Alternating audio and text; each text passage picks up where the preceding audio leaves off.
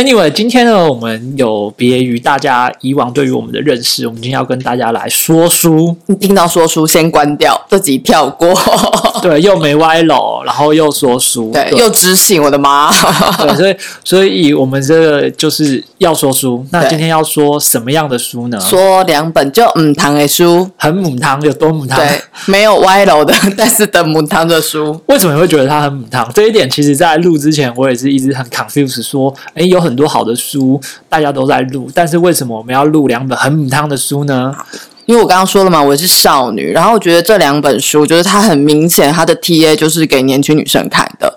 可是我觉得这两本书就是会给年轻女生一些很错误的观念，告诉你一些，我觉得你会被这个世界会，你会因为这两本书而扭曲了你的世界。大家好，talk 东，talk 西，talk 南，talk 北，我们是社畜大叔湘潭市。我是 Tony，我是阿翔。大家好，我是 Tony。大家好，我是 Emma。好，今天有 Emma，那就是来到我们又知性和理智的时间。是的，我是知性美少女。为什么要这样？我是笑话吗？少女可能不太适合你。不管，我就是少女。好，Anyway，今天呢，我们有别于大家以往对于我们的认识，我们今天要跟大家来说书。你听到说书先关掉，自己跳过。对，又没歪楼，然后又说书，对，又知性，我的妈！对，所以，所以我们这个就是要说书。那今天要说什么样的书呢？说两本就母堂的书，很母堂，有多母堂？对，没有歪楼的，但是的母汤的书。为什么你会觉得它很母汤？这一点，其实在录之前，我也是一直很 confused，说，哎，有很多好的书，大家都在录，但是为什么我们要录两本很母汤的书呢？因为我刚刚说了嘛，我是少女，然后我觉得这两本书就是它很明显，它的 T A 就是给年轻女生看的。可是我觉得这两本书就是会给年轻女生一些很错误的观念，告诉你一些，我觉得你会被这个世界会，你会因为这两本书而扭曲了你的世界。这边我想先打断一下，刚刚有提到。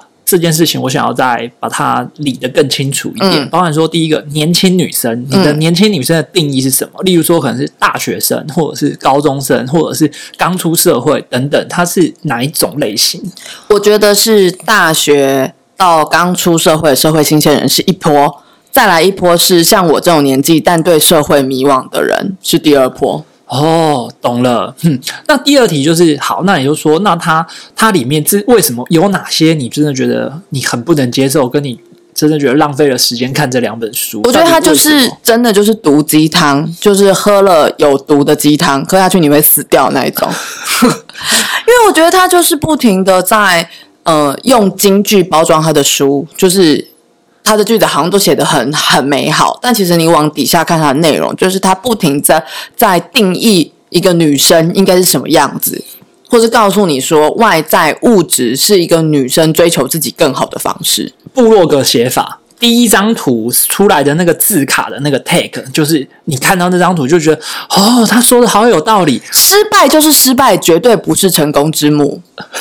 每六十秒有一分钟过去，对，就是这种文，你又看到这个文案，然后好有道理哦，好有道理哦，往下看，然后看完之后就发现靠北，我这三十秒，这一分钟这篇。部落格到这篇文，我都浪费了我的生命。对，所以我是带着气愤的心情，以及想看看他到底有多屁来看完这本书。没错，所以我们这个单元就定义为诚实读书会，很诚实的告诉你说这本书好或不好，看完为什么要吐血。对，就很诚实的读书会。好，Anyway，那我们今天要讲的这两本书是哪两本呢？这两本书，一本是《这世界很烦，但你要很可爱》。啾咪啊，啾咪是我家的，说明没有啾咪。这世界很烦，但你要很可爱，对，是不是很摆明了就是给一个女孩看的？对啊，我根本不可能去拿。对，然后再来另外一本书是你不能决定出生，但可以选择人生。这去这一本书的书名就感觉就是很像很有道理，但是以我过往的经验，这种书打开之后你就觉得后悔了。觉得你原本是以为是一种心灵激励的心灵书籍，但看到后面就会觉得。你你这个是要了我的命吧？他到底在讲什么？没有办法。好，那这两本书也可以给我们简单介绍一下吗？这两本书其实它的主要的作者是同一位，然后我们要说出作者吗？看你啊，我应该不会被告吧？不会啦，我们又没反正他也不是他也不是真人嘛，他是万特特，是一个中国的，我不晓得他到底叫做知名作家还是网红，但至少在我的人生书单中是一个名不经传的，不知道哪一位，部落格写手，应该是我对，觉得部落应该是。格写手，对，然后他的两本差异是，第一本是《这世界很烦》的这一本书，是他集结其他的二十几位的，也是中国网络作者来一起写，但应该也都是女性吧，因为他们就写一些女性的观点嘛。但是就这几位一样是我不认识他们是谁，他们不认识我，我也不认识他们。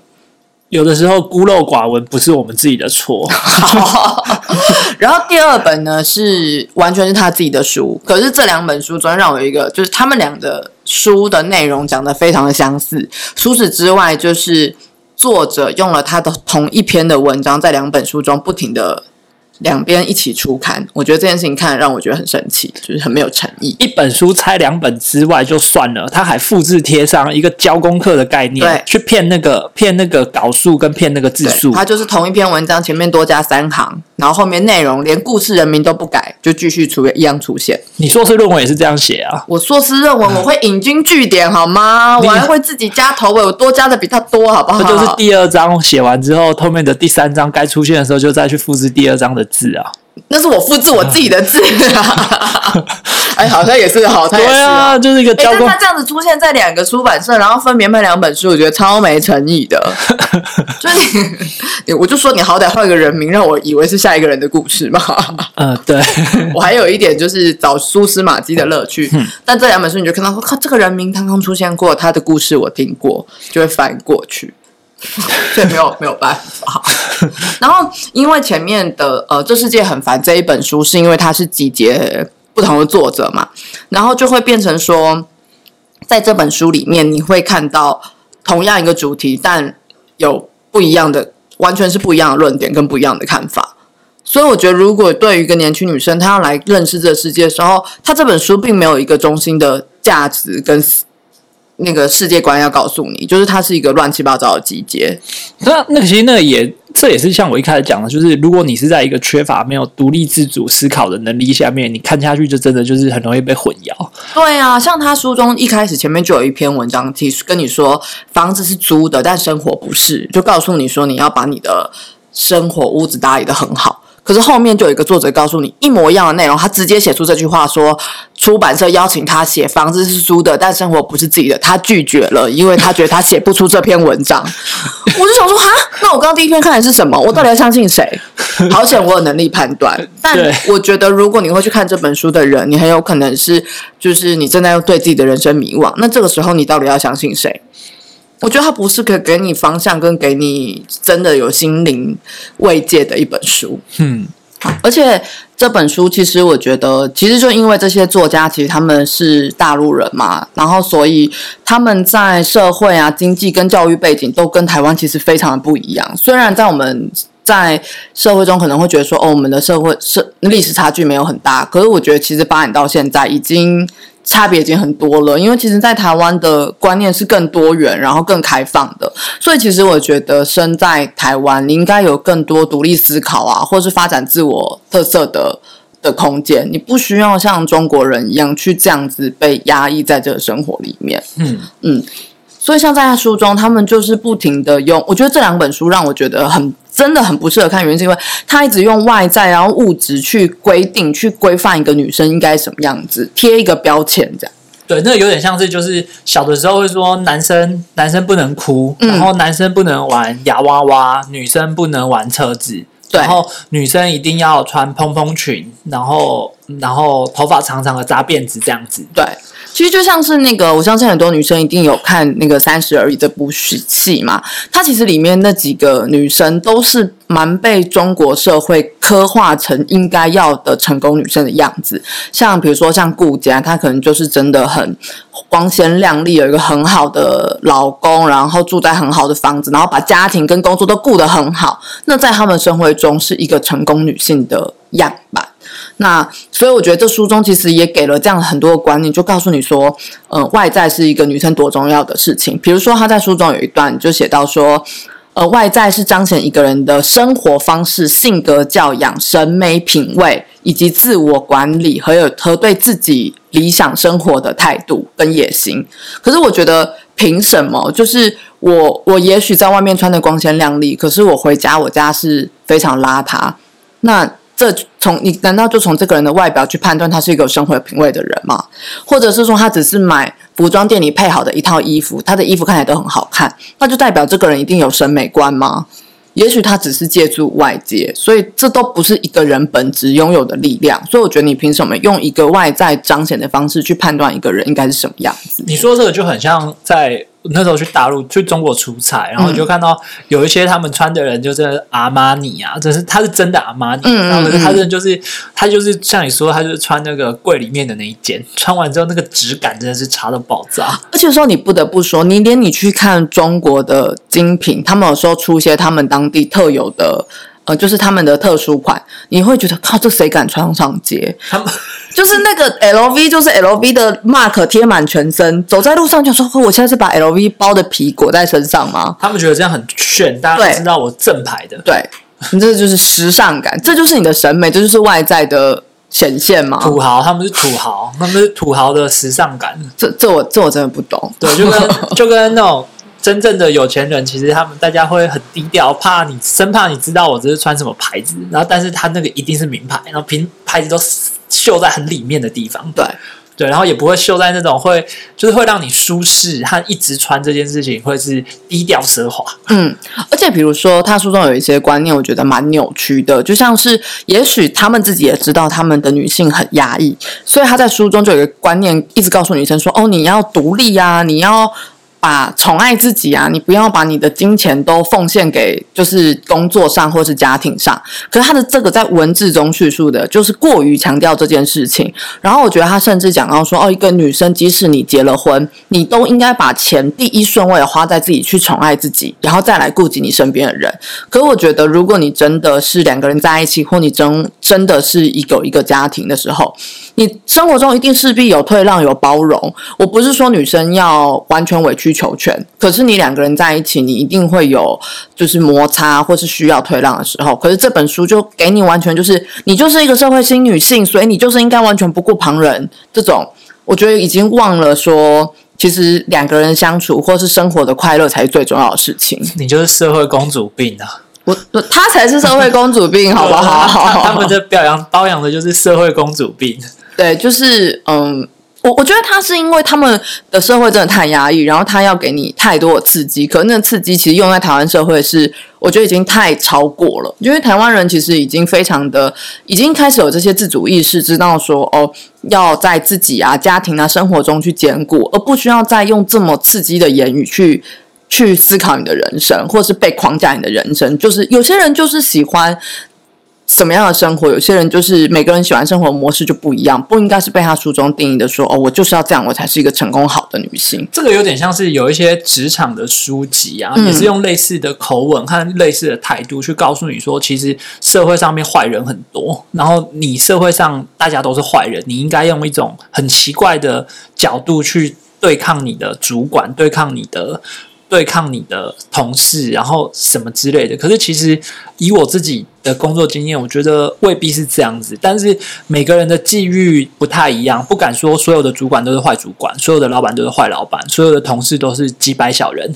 可是你一定会遇到，但是你遇到的时候，你不需要一开始就用这么样偏激的方式去看所有的人。嗯，因为他们的太过极端，就像刚刚我们说贴标签这件事情吧，他书中就有提到说，哦，因为女生你我们都是大人了，所以我们不可以在人前哭泣，如果要哭，就是夜深人静关起门来自己哭。那我就会觉得，为什么当我有情绪的时候，我的朋友们、我的家人们，其实都是我抒发的管道啊？你已经生活够压抑，多少人就是因为。不能讲出自己心里的想法，而得了忧郁症或躁郁症。那我觉得，如果你的朋友跟家人是可以陪伴你的，我觉得那未尝不是一个好方法。只是说你不要太多的负面情绪一起去灌输在人家身上。可是为什么就是就像男孩子不能哭是一样的？为什么大人不能哭？为什么我作为一个新女性，我就应该哭的时候不被大家看到？这个感觉就很像是，我觉得这书就像刚刚前面讲的，就是每大家对于呃前面讲的就是说，哎，他是对比较年轻的年轻的女生或年轻的人在看这件事情。那在看这件事情的时候，其实你这样子做之后，就变成呃，他们对于世界有一个错误的想象。就觉得自己要披了一身的盔甲才能够保护自己。对啊，这样就变成一个很扭曲、一个很奇怪的、很奇怪的概念。嗯嗯，因为比如说像书中，他也就提到说，他觉得好身材才是无价。可是我觉得。内在一定一定比外在重要。有些人就是喜欢胖胖的、肉肉的，或者是喜欢自己的样子是不同的样子。我觉得身材的好坏这件事情，其实它的本质应该是你要有一个健康的身体，而不是你应该是什么样的外形。所以就是好身材，就是变成说他就是一定要把奶子露出来，在抖音上面或者在他们的自己的那个朋友圈里面把奶子露出来，大家觉得哦。今天我又圈粉了，我靠奶子圈粉，那样就超棒。那个只要有滤镜就行，他们的滤镜发明真的是非常的厉害，所以会有无数那种什么网红出来变大妈。对对，就是一出了滤镜就是另一个自己这样。对，网红出来变大妈，就是因为他们一直标榜这件事情。可是这个时候就是支援 PTT 阿贝图，不要跟我说些什么，我只是想让他伤一下。对，其实我觉得这就跟他们整体社会的。风格很像，就是他们很多地方都是外在硬体很漂亮，可是你进到他们的建筑物或者到那个单位的软体是是空泛的，是没有东西的。我觉得你说台湾的文字馆，你去了大陆之后，就是每一个馆都是文字馆，其实有人在里面也是文字馆呐。就是它外面再怎么美丽，可是里面是空的。但我觉得他们把他们的人也教育成这个样子了，就是每个人都有光鲜亮丽的外表，可能内在是空的，对吧？这其实这件事情去。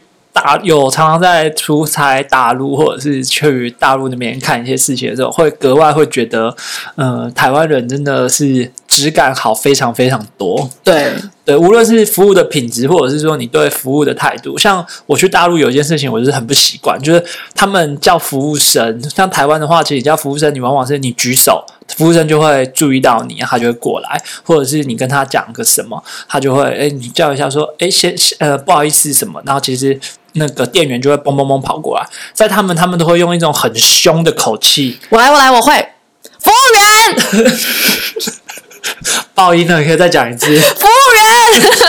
对对对，要很凶的口气，很凶的回，真的很凶。我第一次去就，我操，需要这样子吗？服务员，然后我怎么样都学不会。哦，我后来学会了，因为当你举着手十几分钟没有人理你的时候，你就会真的很生气，然后你充满怒气大喊服务员，他就立刻过来，这真的很神奇。然后我第一次喊出来的时候，我觉得超超羞愧，然后我还就是立刻捂住了我的脸。当然，我后来发现这招很有用。对，就是一个。这就是我觉得这是一个五千年来中国文化的奴性，儒家思想的奴性。有人吼你才有用。对，就是你就是你就是那只你就是那只笨羊，就是要给人家牵着走。那狗来望你一下，你看怎么牧羊的？狗来望你一下，咬你一下屁股，你就咩咩，就就会有反应了。你的羊教学的好好。对啊，那服务员我真的揣摩很久那个感觉。对我后来学会了，然后我如果在台湾想要恐吓我的朋友，就会说。你再这样，我要喊服务员喽，就会觉得超丢脸，对啊。好，Anyway，其实我们要讲的是说这一本书，我听到现在啊，因为这本书就不是我会看的书啊，对啊，就我我是更知性的人，所以我不会看这种书。那这种书真的是你需要很独立思考，还有就是我不知道为什么要看它。哎，我跟你说，这本书最大的用处就是它是奢侈品的叶配。我觉得他做的非常的好。怎么说？怎么说？怎么？就他这本书中就会不停的告诉你说，你要追求更好的生活，让自己更好。就是你要果敢的花钱，再勇敢的赚钱。所以他书中就不停的告诉你，你要追求比自己现在更好的生活，然后你要去买更好的东西。这不就刺激消费吗？对于一个社会新鲜人来说，就是告诉你说，我即使只有赚三万块，我也要去买五万块的包，我这样才会让我自己更好。这样受益的是谁？是卖精品品牌的人呢？可我不许你这样乱说。这以以我以一个资方的角度来看的话，这是社会驱动社会进步很重要的一个环节。对我，我承认，就是我觉得，呃，人要为自己设一个目标，无论你是存钱或让自己更好，我觉得这都是。可是，我觉得他的观念太及时了。就是我，我觉得，所以我不喜欢这本书的。这的状况就是这样。我知道你用物质的东西去给新鲜人来说，也许他有一个更好的目标哦，可能我出去工作五年后我要开名牌跑车，这可能是我的一个目标，一个前进的方向。但我觉得他告诉女生是说。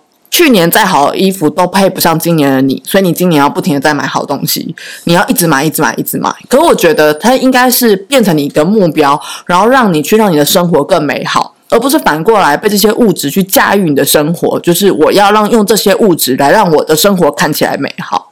不这样怎么会有包包换包包？哪哪哪一个包与哪个包？就包包换包包啊！哦干爹嘛，对啊，不然怎么样怎么样找干爹？对，所以我觉得就是这才是让我不喜欢，就是你一个年轻女生，你为了去追求这些事情，你你你你怎么能确保有一些女生不会走上歧途？我觉得一本书应该带给人良善的方向，而不是用这些错误的观念去让人走上歧途。我觉得这不是一这样不是一个好的事情。对，我觉得这个其实我原本想要让这这个楼 继续玩下去，不好意思啊，我要找阿翔来看你，你才有办法继对对，续玩。刚刚刚那边就会变成会接到我们另外一集，就是那个网红都有在外面兼差啊做哦的那一集的那个那个内容。但我后来想一想，不要不要，这一这那就那一集去听就好了。对对，去听那一集就好，不要不要来这边听啊。对啊，我觉得不能这样子，因为你知道，听这集的人一定很多女生，我觉得不能这样污染他们，然后发现哎，有一个好途径，包包换包包。对啊，就包包换干爹啊，然后跟陪干爹出去玩就可以有一个包包，超棒的。不行不行，我觉得就是你，你我相信会想要去看书的女生，就你一定是真的希望自己的生活变得更美好，所以我觉得就是也许物质的不匮乏是让人容易向往的，但是不，我觉得不应该被这些文字煽动啦。你要去看清你自己生命或生活的本质。对，那我觉得我们也可以再延伸来讨论一个题目，就是关于人生的自我实现。嗯，可是我我觉得就是从这本书在看，跟我之前在大陆工作的时候，我觉得经他们的经济环境其实限制了他们年轻人做这件事情。因为像我在城市嘛，然后比如说以一杯手摇饮料可能就二十块人民币，所以可能就八十块、一百块。可他们的大学新鲜人的毕业薪资可能才四千，已经是很好的工作了。那所以像我曾经有跟我的呃我的工作的 partner，就是我的员工们聊天嘛，那他可能是一个。呃，今年硕一、硕二的学生聊他们的未来，然后他就在算给我听，说他的四千块的薪水，然后扣掉他的房租，如果想再吃一些比较好的，再呃买杯饮料，他其实生活上没有太多的余余裕的钱可以做他想做的事情，所以他在跟我讨论他工作未来的时候，他讨论的是什么样的工作可以赚钱，什么样的工作可以让他留在城市，而不会被家里的人叫回他的老家去。那我觉得他从来不会去思考他现在的工，他现在的学业啊，或他的工作啊，是以后是什么是他想做的，他只在乎他。这个东西是不是真的能够让他赚到钱，让他可以吃好吃的，让他买他想要买的，买他饮料？因为我觉得他们的经济的发展在城市已经是高的，所以他剩下的钱已经让他只知道要去追求这些名牌的东西之外，这些好的东西之外，他已经没有多的钱去做任何的事情。然后他到最后跟我的结论是开玩笑的说：“啊，还是找个有钱人嫁了这个最好。”我觉得对于一个二十岁的女孩子，二十几岁的女孩说出这话，我觉得蛮蛮难过的，因为她甚至没有对爱情的憧憬，对生活的憧憬。她讲出一个我们这种三十几岁人老珠黄想要退休的人才会讲出的话，我觉得蛮可怜的。你还敢说自己美少女？我我我在婚姻市场已经不是美少女，这我认知，这我有认知。对，anyway，其实他这个状况跟我刚出社会的时候有几分雷同跟相似，因为我刚出社会的时候，其实那一段时间正好是二十二 k 的那个年代，嗯因为那个年代其实我妈那时候就会跟我说多存一点钱啊什么，其实那时候我自己的钱真的就是。扣掉一些必要的开支之后，你剩下的钱，你那个钱存下去，你真的觉得很无感。所以那时候我就每个每个礼拜都喝喝酒啊，出去玩，就把钱全真的是月光族，真的就把钱全部花光。嗯因为我那时候一个月拿两万三的薪水，然后你扣掉劳健保，还有扣掉一些自己要缴的钱啊费用的话，你真的真的没有多少钱呢。嗯对，所以那一段时间真的就是每个月就是追求追求一个物自己过爽就好。对，那后来我的觉醒是因为，呃，也是以我觉得台跟台湾的社会也有一些关联，因为台湾就发现说，哎，你开始去看这整个世界，你这个台湾社会的状况，然后还有就是有一些。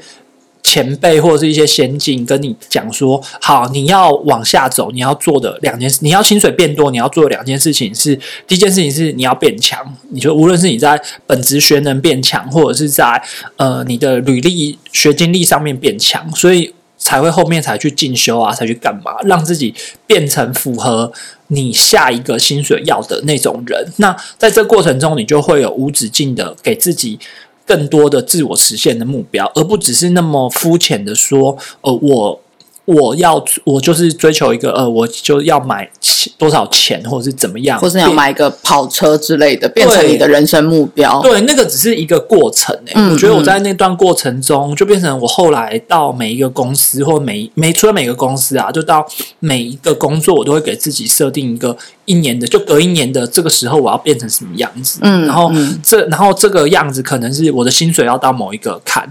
那那个坎不会太夸张，例如说我现在可能是三万块的薪水，我可能到明年我就是设定可能我要升加薪一次或两次，那我可能就是要到三万五、三万六加薪两次的薪水。那我要这样做的话，我就必须做些什么事情，那必须很努力之类的，而不是那么肤浅的说。哦，我就是要买，我就是要买跑车。那我就是要要买跑车怎么办？那我就这个公司骗完，再下去下一个公司骗，然后一直骗说，哎，我在上面做什么？结果去了之后，就发现你是草包。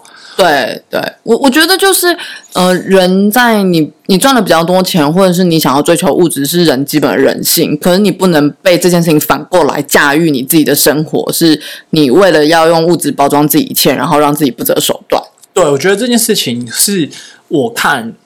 中国还有看台湾，还有就是看一些九零后的，嗯，九零后的人，九零后的年轻人，他们有这一点的地方，真的有很大的。跟我的想象有很大的落差。九零后的年轻人，我自己看是他们的他们的资讯的丰沛量都比我们来的多，还有他们去获得资讯和横向整合资讯的能力也都比我们来的好。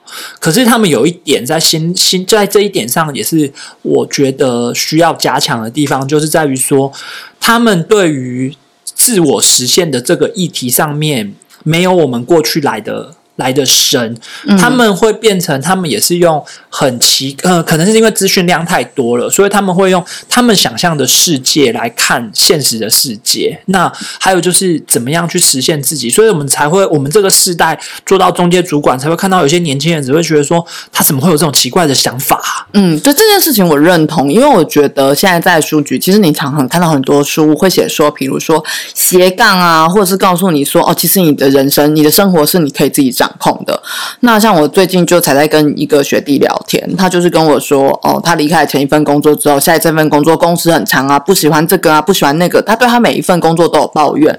可是这时候我们真的很忍不住告诉他，他一句话说，工作就是这样，就是你真的看到出来成功，就是你你想象中的工作能够成功的人，其实真的有限。那在公司中，一天坐满办公室八小时的人大有人在。那你去抱怨这些东西，然后不去解决东这些东西，你。难道你希望你的生活变得更好？那他抱怨完，我就跟他说：“，那不然去找新的工作。”他就开始说：“哦，我一天上班九个小时，回家很累，我不想开履历。然后我想要不做杂事，但我想做专案管理。”这时候我就告诉他：“嗯，专案管理就是在做杂事啊。”他说：“没有，没有，我觉得那是万了一个目标在做一件事，那些事都不是杂事，我现在做才是杂事。我觉得这是什么目标，什么标准？我我真的看不懂。”对，其实这个事情，我觉得可以另外另外再开一。一集来特别讲这相关的题目，因为这个题目真的是以我们这个角度、社畜的角度来看，真的格外有感触。尤其是在团队里面有开始带一些年轻人，在跟他们矫正一些观念的时候，真的就会觉得你们到底在跟我们公他想？然后我们就觉得你们这些老 Coco 到底在攻啥想？然后我我我越来越能够理解我们上一个世代的长官们看我们说我们是草莓，对，为什么说我们是草莓族？说你们那不耐操，怎样怎样的？然后你后面的更不耐操，就你讲他两句，他跟明天又跟你说我不来了。嗯，对。好，谢谢大家。今天呢，嗯，我们就是跟大家介绍两本书，诚实书评，也不是介绍，就跟大家。诚实的说了这本书和我们自己读完之后的感觉。那希望大家会喜欢。嗯，我相信就是大家在迷惘的时候，可能会想要看看书啊，或者什么，但就是书真的要认真的挑选一下啦。有机会我们如果有看到觉得很好的书，再认真的跟大家分享，就是值得看的好书。什么有机会？我以为诚实书评这个会是一个带状的节目，就是我怕我忍不住一直跟大家靠背其他的书啊。我本人就是比较喜欢靠背，就都说是诚实书评的。好好，OK，今天谢谢大家，谢谢，拜拜，拜拜。